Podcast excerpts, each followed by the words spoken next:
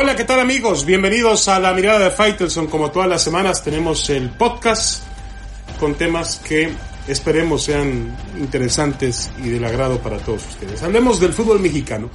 La Liga MX, una de las 10 mejores del mundo. Muy bien, excelente. El problema de ese enunciado, de esa afirmación, es dónde y cuándo va a medirse para confirmar tal cosa. De mal en peor. Se fue la Sudamericana, se fue la Libertadores y ahora no hay ni liga de ascenso, ni descensos, ni ascensos en la Liga MX. Entendemos las urgencias económicas, pero la pregunta es, ¿de dónde tendrá el fútbol mexicano su punto de fogueo, de medición, para saber si está creciendo o decreciendo en su juego?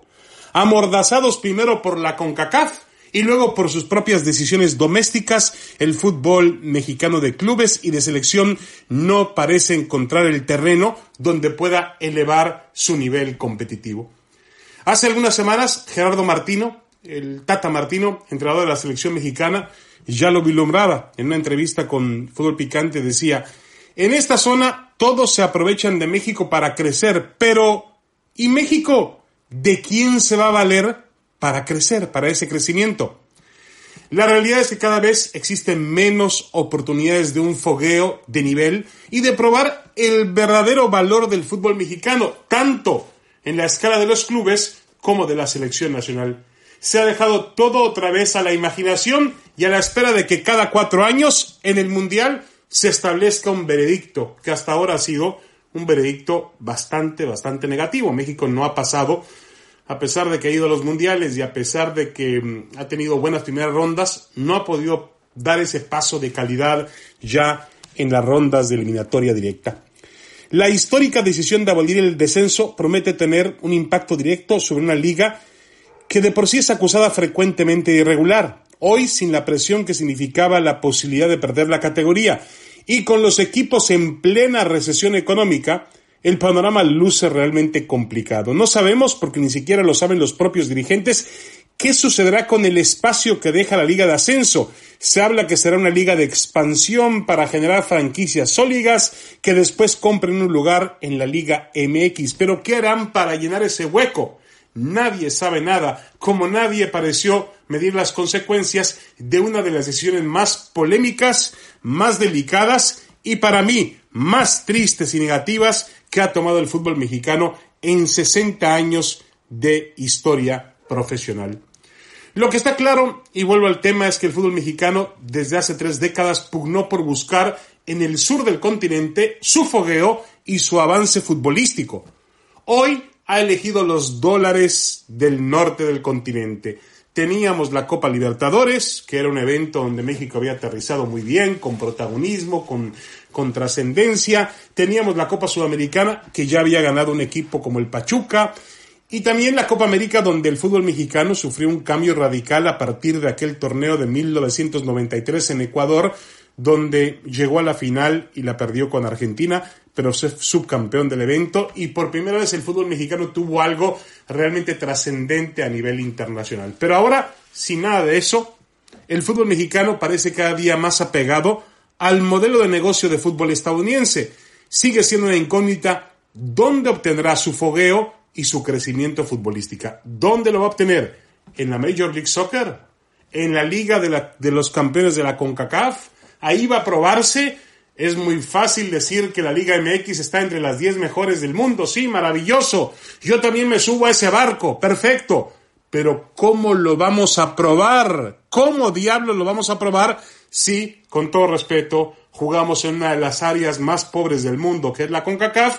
Y si el fútbol mexicano además ha hecho modificaciones internas, cambios internos en sus reglamentos para ir contra el crecimiento futbolístico. Todo eso parece indicar que México va hacia atrás en lugar de ir hacia adelante. Ahora, si quieren vivir en el engaño, pues que vivan en el engaño. Los que quieran vivir en el engaño, yo no soy nadie para evitarlo. Si quieren seguir viviendo con la idea de que el fútbol mexicano es una potencia mundial y de que tiene una de las 10 mejores ligas del mundo, pues que vivan en ese mundo. Yo no puedo evitarlo, pero ellos no pueden comprobarme que realmente el fútbol mexicano es top ten mundial. Esa es una realidad. Cada cuatro años tendremos una prueba, el Mundial de Fútbol, y ahí veremos qué es lo que pasa. Hacemos una pausa y regresamos con más. Esta es la mirada de Faitelson en el podcast de espndeportes.com. Recuerde aprovechar y beneficiarse de toda la oferta digital que tenemos en deportes en ESPN. Una pausa, volvemos.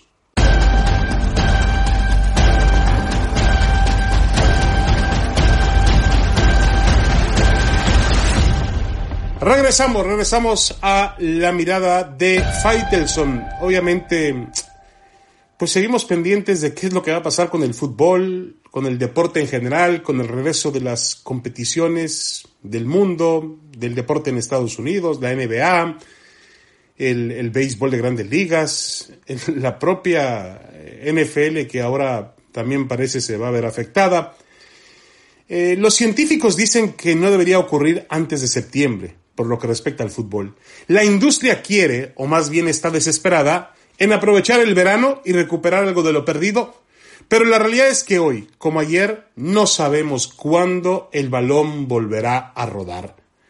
La única certeza es que el fútbol volverá sin uno de sus valores más preciados, los aficionados, y ello promete cambiar radicalmente el juego. Las tribunas estarán vacías. Dentro de sus muchas facetas, el fútbol también significa esperanza, y el hecho de que en algún momento pueda volver no deja de ser un atenuante y una motivación para los complejos tiempos que enfrentamos hoy en día. El fútbol podría aportar un granito de arena en esta, en esta situación, darle distracción, salud mental a las personas. El fútbol y el deporte en general. Algunas ligas europeas han tirado la toalla. Francia, Holanda, Bélgica dan por concluidas sus temporadas, amparados para muchos en una postura sensata y en la recomendación que los científicos hacen sobre el tema. El propio director médico de la FIFA ha dicho que no recomienda la vuelta del fútbol antes del primero de septiembre. Sin embargo, Inglaterra, España, Italia, entre otras ligas de trascendencia, esperan luz verde para esperan luz verde de sus propias autoridades médicas sanitarias para que sus clubes vuelvan a entrenarse en alguna fecha del ya inminente mes de mayo. Estamos comenzando prácticamente mayo. El fútbol, la realidad es que no tiene fecha para volver. Lo que sí tiene son planes, donde casi todos, en todos se destaca el hecho de que los aficionados no volverán esta temporada a las tribunas. En México ese es el planteamiento para volver en junio y terminar la temporada en agosto. Jugar a puerta cerrada resuelve el problema principal que es la aglomeración de personas que provoca un espectáculo masivo como el fútbol. No resuelve, sin embargo, otros detalles, el cuidado que requieren los futbolistas. Debe considerarse que los equipos tienen que viajar, utilizar aviones, hoteles y que ello puede significar una vía de contagio, justamente lo que no se quiere. La UEFA está estudiando jugar las fases finales de la Champions a una sola sede y a un solo partido de eliminación directa a partir de los cuartos de final. Ya están en esa ronda prácticamente.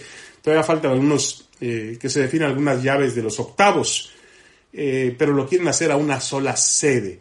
Y ligas de otros deportes, por ejemplo el béisbol, MLB, en Estados Unidos, creen que es mucho mejor colocar la competencia en una sola sede. Se está hablando de hacerlo una parte en Florida y otra parte en Arizona, aprovechando también la estructura e infraestructura que tienen por los campos de entrenamiento primaverales. Pero surge otro problema, las familias de los jugadores, eh, el sindicato de peloteros que es muy, muy poderoso. Eh, la, realidad es que el tema está muy, muy enrollado y por ahora luce también difícil. No hay fecha, nadie tiene una fecha, el fútbol no la tiene, pero sí muchos planes y sobre todo ganas de volver. Después de todo, yo insisto, el juego es también una esperanza, un aliciente, un paliativo para los complejos momentos que vive la humanidad.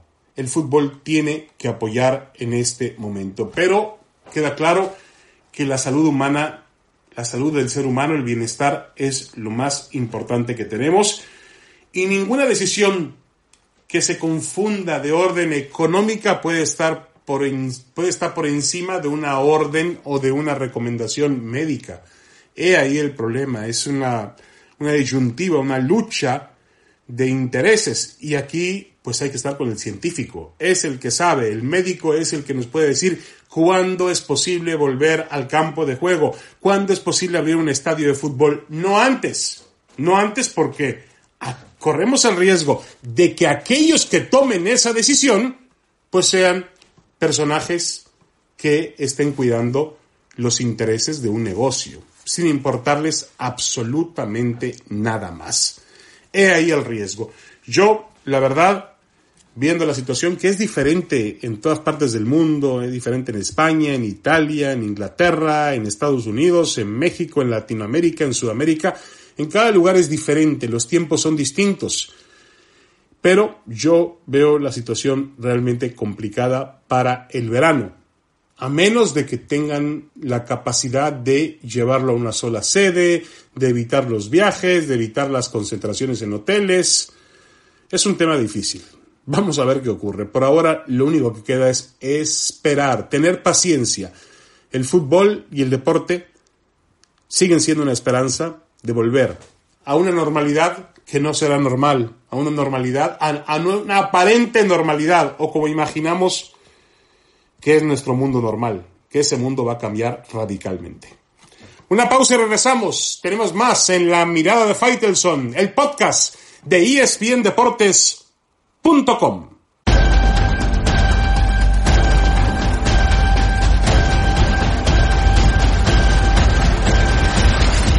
Regresamos al podcast de la mirada de Faitelson. La cuarentena nos da mucho tiempo para pensar pero a algunos es indudable que les hace daño pensar demasiado. Miguel Herrera es el mejor entrenador en la historia del fútbol mexicano.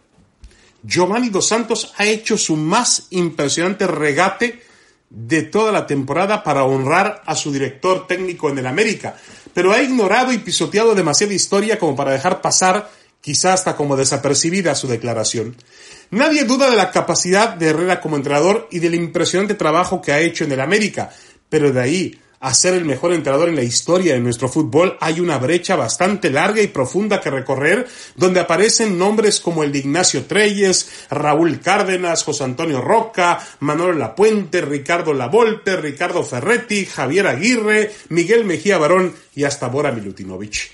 Nadie, insisto, duda de que Herrera esté forjando una, su propia carrera con el América y con el fútbol mexicano y que quizá dentro de algunos años pueda ingresar a ese exclusivo círculo de entrenadores. Pero hoy, hoy le alcanza apenas para competir por ser el mejor entrenador en la historia del Club América, que no es, por cierto, un acontecimiento para despreciar. Es decir, es realmente ya un título importante poder estar en una terna quizá del el mejor entrenador del América de todos los tiempos. Me extraña de Giovanni porque él mejor que nadie conoce los diferentes niveles que existen en el juego y ante tal condición, cuando se trata de escoger al mejor entrenador de México, la lista se recorta de forma significativa y nos arroja un personaje llamado Javier Aguirre uno de los pocos que estuvo dispuesto a abandonar su zona de confort y picar piedra, trabajar en clubes de mediana y pequeña categoría en el fútbol español hasta alcanzar el Everest del fútbol mexicano en cuanto a entrenadores, el mismo Vasco que condujo los hilos del Atlético de Madrid en la propia Liga de Campeones de Europa. Se trata, Giovanni, te recuerdo, del mismo hombre que hoy dirige a un modesto club como el Leganés, que intenta desesperadamente salvar la categoría en la siempre competitiva Liga Española.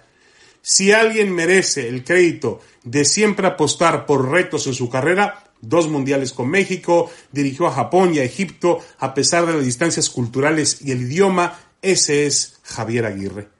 Por ello, y con todo respeto a los entrenadores que forjaron la historia del fútbol mexicano, Aguirre es único y especial. Triunfó aquí y fue capaz de triunfar allá, donde el fútbol es de un nivel distinto y donde se requiere otro tipo de conocimientos, temple y personalidad.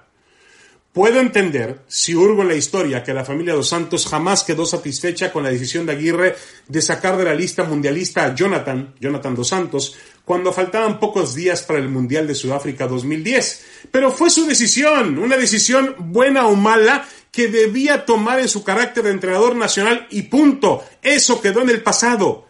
La cuarentena, insisto, deja muchísimo tiempo para pensar Pero tal parece que a algunos les hace daño. Giovanni Dos Santos podría haber cuidado un poco más sus palabras y sus juicios. Eh, y no quedar o no tratar de quedar demasiado bien o muy bien con Miguel Herrera, que merece, insisto, todo mi respeto. Pero eso de decir que es el mejor entrenador en la historia del fútbol mexicano, le falta, le falta camino por recorrer.